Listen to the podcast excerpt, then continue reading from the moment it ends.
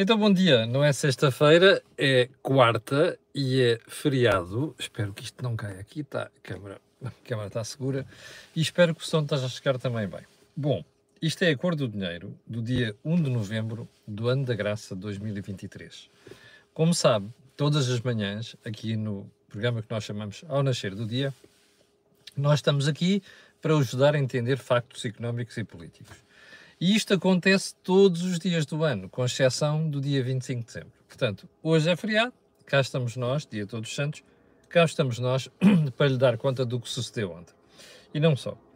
Antes de irmos ao programa de hoje, quero fazer o disclosure habitual, que é lembrar que a Cor do Dinheiro, canal, tem uma parceria com a Prozis. Ora, isto permite-lhe assim ir ao site fazer compras, e sair lá com desconto de 10%, que ainda pode ser superior se você juntar o outro cupom que nós divulgamos, eu divulguei aqui ontem, o desta semana, uh, mas para isso basta apenas que quando for fazer compras ali no checkout, na saída, escreva Camilo, onde diz cupom promocional. E pronto, e chega para sair de lá com desconto de 10%. Ora, antes de irmos também ao programa de hoje, quero fazer justiça aos nossos espectadores. E porquê? Uh, já não me lembro se foi, foi na semana passada, foi. Eu anunciei aqui que a Cor do Dinheiro ia fazer com a Optimize, como sabe, é um dos parceiros de, do Pé de Meia, uma, uma conferência, um, um encontro com toda a gente que tem interesse em poupar e investir. E é um encontro que está previsto para Lisboa no dia 11 de novembro, portanto, no outro sábado, e para o Porto no dia 25 de novembro. Ora, qual é que é o problema? É que já não há lugares. E, portanto, eu quero agradecer a todos. Eu, nós fizemos a divulgação aqui, na, no Cor do Dinheiro da Manhã, mas também em alguns fóruns onde a Cor do Dinheiro está presente. E a verdade é que, foi, é que a afluência foi muito grande. E ontem o Pedro Lino, da, da Optimize, uh, avisava-me que já não há mais espaço. E, portanto, queremos agradecer, temos mais de mil inscritos. Queremos agradecer às pessoas que uh, manifestaram interesse em estar presentes e dizer que não vão faltar oportunidades, porque seguramente iremos fazer isto mais vezes, ok? Porque a nossa grande preocupação é ajudá-lo a poupar e ao mesmo saber onde investir e como investir. E a propósito disso, está disponível aqui no YouTube já o episódio desta semana uh, do, do Pé de Meia. Bom, agora sim, without further ado, vamos lá ao programa de hoje e vamos começar, em primeiro lugar, pela saída da Vodafone de Espanha. A Vodafone decidiu, a Vodafone em Espanha é o terceiro maior operador. Decidiu vender a sua operação por um valor nada mais, nada menos que 5 mil milhões de euros. Um, vai ser vendida à Zegona, uh, conjunto de investidores, um, e que, um, pelos vistos, a operação, além de estar montada com crédito, que é uma coisa surpreendente hoje, dado o estado dos mercados, ou melhor, das taxas de juros, para ser mais exato, é uma decisão surpreendente e, sobretudo, o valor, a, a, valoração que a Vodafone de Espanha acaba por, uh, por merecer neste negócio. A quinta parte de toda esta operação é financiada com crédito. E o que é curioso aqui é que a própria Vodafone Internacional se propõe ajudar a Zegona numa série de questões que dizem respeito à tecnologia, a que a Zegona não está, não está relacionada nem habituada. E também a compras conjuntas, como sabe, nesta questão de equipamentos é muitíssimo importante. Ora, porquê é que é importante esta, esta notícia? Primeiro porque estamos a assistir a uma reconfiguração do setor de telecomunicações em Espanha. E Obviamente, porque isto são mercados que complementam mercados ibéricos. Uma das primeiras perguntas que surge é, então, em Portugal, a Vodafone vai se manter com a sua operação e integrada no grupo Vodafone? Ou também irá ser vendida? Em segundo lugar, isto ocasiona também outras coisas. Como sabe, em Portugal está para entrar um novo operador que também já entrou em Espanha, que é Digi. E, portanto, toda esta reconfiguração faz-nos pensar se isto vai ficar por Espanha ou se vai estender à Península Ibérica. Ponto seguinte, um, a Repsol decidiu congelar os investimentos em Espanha e parece também vai levar a sede para outro país. Uh, porquê? A Repsol, como sabe, é um dos maiores operadores, se não for o maior operador, de energia, até agora era de petróleo e passou a ser de outras coisas também, nomeadamente renováveis, em Espanha. Qual é a preocupação da, da Repsol? É que tudo, as patifarias, é este o termo, as patifarias que o governo de, de Pedro Sánchez está a fazer às empresas. E qual é que foi a última? Além de todas as dificuldades que tem vindo a criar, há duas alterações das últimas semanas que estão a deixar o setor empresarial de Espanha em alvoroço. A primeira é uma subida de, dos impostos sobre as empresas, eu dei-lhe conta aqui na semana passada, destinada a ir buscar 10 mil milhões de euros de receita fiscal. A explicação disto você sabe, temos falado aqui várias vezes sobre o assunto, é o brutal crescimento da despesa pública em Espanha. Ok? Bem, o que é que aconteceu? Há uma série de empresas que estão muito incomodadas com o assunto, porque a ideia do governo é levar a taxa de imposto em termos médios, médios para os 30%, imagino o que é que isso quer dizer. Um, e as empresas estão incomodadíssimas e algumas delas, entre as quais a Repsol, já anunciaram que não vão manter os investimentos previstos para o próximo ano. Ora, isto é gravíssimo. Cria um problema não só grave ao governo espanhol, mas inclusive projetos de investimento estrangeiro que era para vir para a Espanha. Mas a explicação é esta, tal como em Portugal, o, os rapazes em Espanha andam à rasca, desculpa a expressão, com a despesa que criaram e agora têm que a financiar, porque não podem financiar com dívida e mesmo assim há aqui uma exceção que já vamos falar. E portanto, uh, o que Espanha tem pela frente é um percurso muito difícil, não só porque tem uma dívida elevada já, mas porque a dívida vai continuar a aumentar por causa do déficit e, no fim disto tudo, vai ter desinvestimento seguramente por parte de empresas espanholas e estrangeiras que se encontram a operar no país vizinho.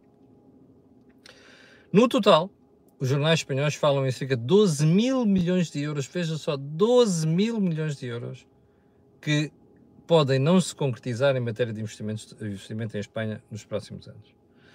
Ponto seguinte, aqui em Portugal, médicos e governo ainda estão sem acordo é caso para perguntar, estamos já naquele mês que era o que provavelmente iria ser um mês de caos, não é? No SNS. Já já entramos nesse mês.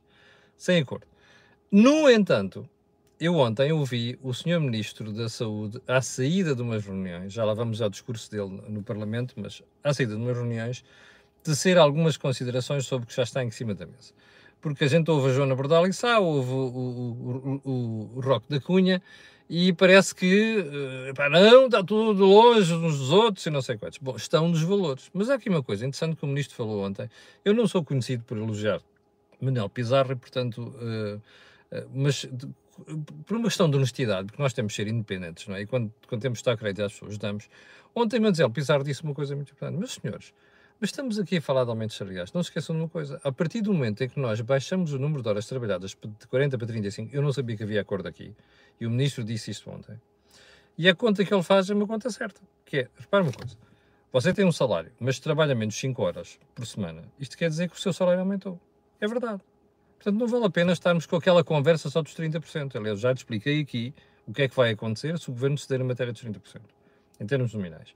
Vamos ver o que é que vai acontecer, porque os próximos dias vão ser cruciais nesta matéria. Ponto seguinte: a inflação baixou, soube-se ontem pelo INE, para 2,1%. Portanto, devíamos estar todos aqui aos pulões, não é? Pulinhos, aos pulões, não é? Não. Primeiro, porque você tem inflação dopada ainda com o cabaz zero. Ok?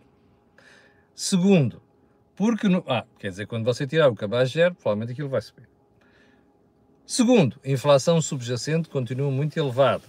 Terceiro, riscos geopolíticos não estão resolvidos, mas mais importante do que isso tudo, a gente quando diz assim 2,1% está resolvido, não está. E porquê? Porque há outros itens, alguns dos quais têm um peso importantíssimo na estrutura de consumo das famílias portuguesas, que continuam muito elevado. Quais? Alimentação e bebidas, por exemplo. Portanto, isto ainda vai durar algum tempo e como você vai ver hoje há muito mais notícias na frente económica para o governo e para a Europa, não é só para Portugal. Bom, vamos então para o, os assuntos mais importantes do dia. Primeiro ponto, excedente orçamental, soubemos ontem pela Direção-Geral do Orçamento, eu tinha dito aqui, uh, já vai em 7 mil milhões de euros. Compare com o valor de agosto. Continua a subir. Olha, eu acho que isto veio mesmo a jeito. E tenho pena que ontem os partidos no Parlamento não tenham chapado isto na cara do governo. Alguns fizeram de maneira geral, mas valia a pena pegar nisto. Porquê? O que é que isto mostra? Que, obviamente, o governo continua a buscar muita receita fiscal. Ou seja, que nós estamos afogados, esse é o termo, afogados em impostos. Você dirá, pois, mas isto é uma coisa conjuntural. Bem, conjuntural há durar dois anos, não é? Mais é que, de facto, ainda este ano e no próximo vão sentir os efeitos da inflação acima do previsto naquilo que é a arrecadação fiscal. Portanto, isto, 7 mil milhões de euros, é muito dinheiro. Mesmo tendo em conta o facto de nós, em novembro, final de novembro, dezembro, irmos estourar uma boa parte disto em salários, décimo, aliás, do subsídio de Natal, para todo uh, o universo de funcionários do Estado. Segundo ponto, o governo confirmou ontem, aliás, está tão desaparecido o ministro António Costa e Silva. Quer dizer, não é mau, não é? Porque eh, às vezes os ministros não para aí todos numa fona a quererem botar faladura e apresentar-se em tudo quanto é até telejornais e depois não fazem nenhum. Mas é estranho, muito estranho esta, esta ausência do Ministro da Economia, que só aparece para dar notícias que, como esta que vamos dar agora. Que é o Ministério da Economia confirmou que já vendeu a EFASEC à Multares, ao Fundo Multares. Qual é o ponto disto? É que parece que o Estado meteu lá mais 75 milhões. Além dos 119 que já tinha metido diretamente, e mais 80 e não sei quantos de garantias, agora aparece, percebi eu, mais 75 milhões enfiados na empresa. Ora bem, a primeira pergunta é esta: porquê é que o Ministério e o Governo andaram a ocultar dos portugueses durante uma série de meses o acordo a que tinham chegado com a Multares? Porquê é que não divulgou a seu devido tempo que ia ter que meter lá mais dinheiro? E já agora, porquê é que não explica qual é o prejuízo total que os portugueses, portugueses, não é o Governo, nem o Estado, é os portugueses vão ter nesta matéria, porque meteram lá muito dinheiro e não vão recuperar na totalidade. Porquê é que não fizeram isto? Chama-se isto miúfa, não é? Agora, num país transparente, e já agora, convinha que o Sr. Presidente da República, que anda a botar faladura por tudo e mais alguma coisa, inclusive é por coisas que não devia sequer estar a questionar neste momento, era bom questionar-se o Governo sobre isto. Bom, ponto seguinte. A economia portuguesa entrou em recessão? Não. Para, entrar, para haver recessão é preciso crescimento negativo durante dois trimestres consecutivos. Mas a economia portuguesa registrou uma contração e este é que é o ponto importante. Porque, ah, e o crescimento, em termos homólogos, caiu para 1,9%. Portanto, não há aqui recessão. Mas há aqui uma questão interessante no meio disto tudo. Em primeiro lugar, isto que está a acontecer não é, inteir, não, é, não é inteiramente, é que não é nada uma surpresa. Os espectadores da Cor do Dinheiro que acompanham isto há algum tempo sabem que há meses temos vindo a falar do assunto. E qual é o assunto? É toda a envolvente externa com particular destaque para as locomotivas, a Alemanha, França, Itália e até Espanha, que não está a correr bem. O caso da Alemanha, ela está mesmo lá, mesmo lá, mesmo próximo da ideia de recessão, aliás, do conceito de recessão. E isto vai se manter, não só este ano, como no próximo. E, portanto, o que nós temos pela frente é um cenário completamente diferente. Aliás, eu vou apelar à sua memória e pedir-lhe para regressar, fazer um fast rewind, quatro meses e vá ver as previsões do governo, a arrogância, percebe? A autossatisfação. Não, vamos crescer a volta de 3%, não sei quantos. Dizemos isso. Olha, os tipos da, do FMI, da Comissão, são os pessimistas, dizia o Costa aqui ainda há pouco tempo. Olha, o Banco de Portugal dizia que não, isto vai ficar lá pelos 3% e não sei o quê. Olha, de como tudo mudou de repente. Isto faz-me suscitar duas perguntas. Como é que esta gente com tanta experiência. Bom, os Costas e companhia são os tontos, não percebem nada do assunto. Vomitam aquilo que lhes dizem. Mas como é que o Mário Centeno, governador do Banco de Portugal, não teve cuidado com isto? É que estavam todos mesmo convencidos que a coisa ia correr como Deus com os anjos. Não está a correr assim. E não é surpresa. E este é que é o ponto. Não é surpresa.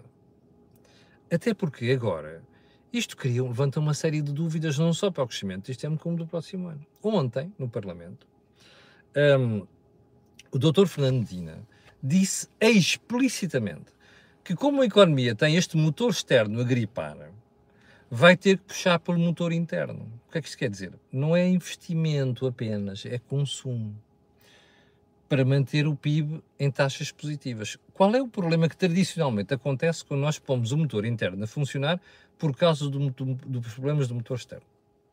É que normalmente as importações aumentam tanto que a gente acaba por desequilibrar as contas externas. Vai acontecer esta vez?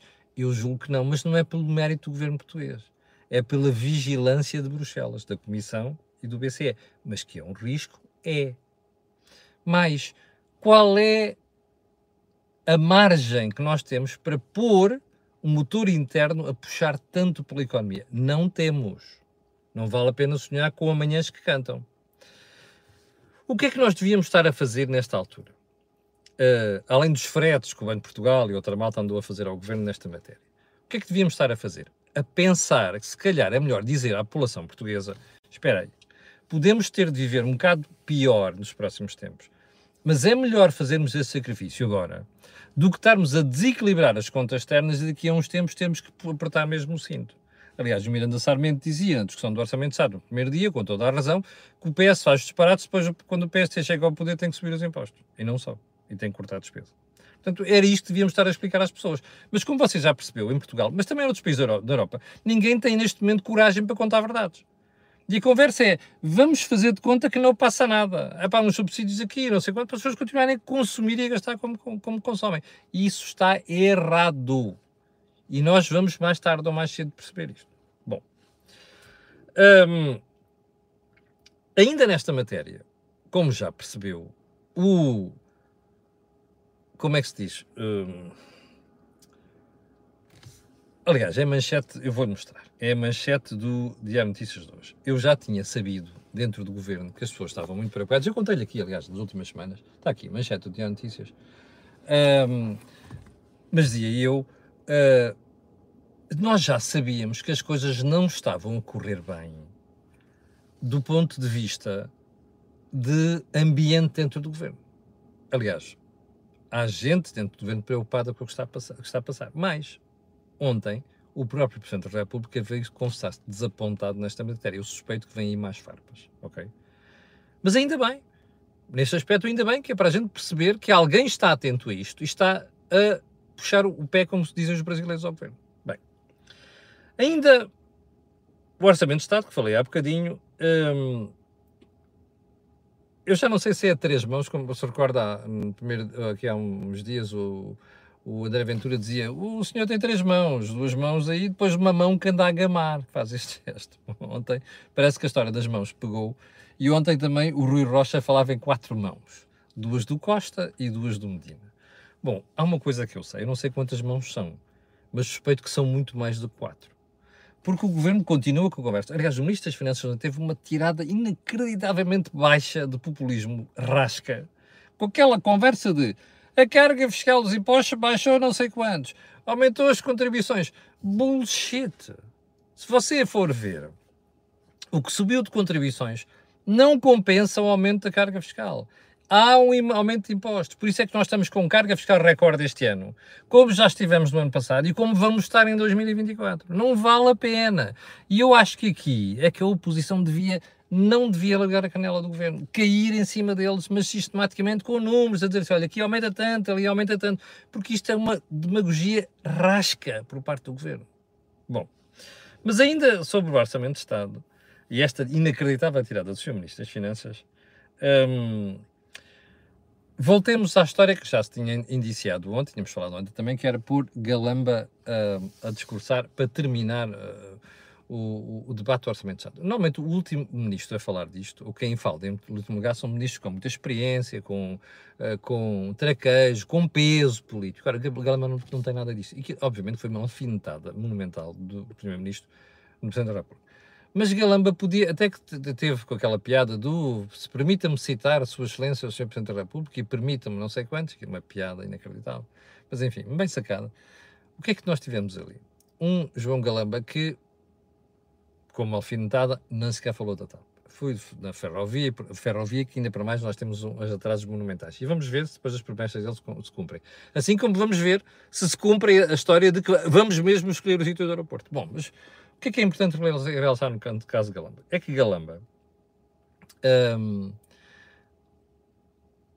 a uma certa. Aliás, eu comecei a ouvir, eu vinha no carro, comecei a ouvir o discurso de João Galamba. Pensei, mas não é o mesmo tipo. Não sei se você reparou, mas estava nervoso, estava até inseguro. E faltava-lhe aquela picardia que o caracterizava enquanto deputado. Parecia. Está a ver os, aqueles animais que metem o rabo entre as pernas? Até fazem um ah, mas o tipo está a ver e diz assim: olha, o body language dele é o tipo está com receio. Aquilo era galambão. Porquê? Boa pergunta. Bom, mas ainda sobre uh, a discussão do Orçamento de Estado uh, e do atabalhamento e, o, e, o, e o nervosismo de João Galamba, uh, é preciso realçar mais uma intervenção lamentável, que foi a do Sr. Ministro da Saúde. Porque apareceu combativo, a mandar aquelas bocas, estilo eleitoralista, estou a imaginá-lo nos comícios para a Câmara do Porto, não é? quando lá chegar à altura. Uh, e as tantas eu fiquei sempre, ah, bem, bem, eu acho que este tipo não se enxerga. Porquê? Porque ele está a falar do SNS como é importante. E como é, mas depois a gente assim, é como se houvesse dois, dois pizarros, percebe? Um está aqui todo empolgado a dizer as coisas mais maravilhosas do mundo. E do outro está tipo assim, opa, o pizarro, calma aí, pá, o Manel, segura. É um pizarro e o Manel, tá? Pá, calma, calma-te aí, pá. É que estás a esquecer de uma coisa. Os gajos que estão à frente do carro, que estão a conduzir, somos nós. Estás a ver? Estás a criticar, no fim de contas, a ti próprio. É que Manuel Pizarro só faltou dizer, dizer isto ou admitir isto. Eu não sei como é que a oposição não se virou para ele dizer assim: desculpa o senhor está a falar de quem? De um outro ministro da, da Saúde? Ou é você o responsável por este desastre todo? E são vocês que estão desse lado? Eu acho que nós temos uma posição muito má realmente. Porque deixarem este tipo fazer esta. Aliás, eu vou-lhe dizer onde é que estão as notícias do Ministério da Saúde. Aquela, além daquelas que falámos há bocadinho, as notícias que, dizem, que diz a Joana e mais o, o Roque da Cunha que não estão a correr bem. Hum, sabe qual é a notícia da saúde? Não é se fizemos mais não sei quantas horas e consultas, como disse o Primeiro-Ministro primeiro dia. Olha, eu vou-lhe mostrar onde é estão as notícias da saúde. As notícias da saúde, a mais importante, onde é que está, onde é que está? Não, mas eu vou mesmo aqui à aplicação SAP e a gente resolve o assunto. Bom, está a ver aqui a manchete do povo. Está a ver? Agora olha aqui esta notícia que diz aqui em baixo da primeira página do público. Sabe o que é que diz essa notícia? Não se lê, pois não? Então eu vou dizer. Só 5 das 14 urgências de pediatria de Lisboa estarão em pleno. Só 5. A recusa de médicos em fazer horas extra afeta a resposta a crianças. Negociações entre sindicatos e governo em nova maratona.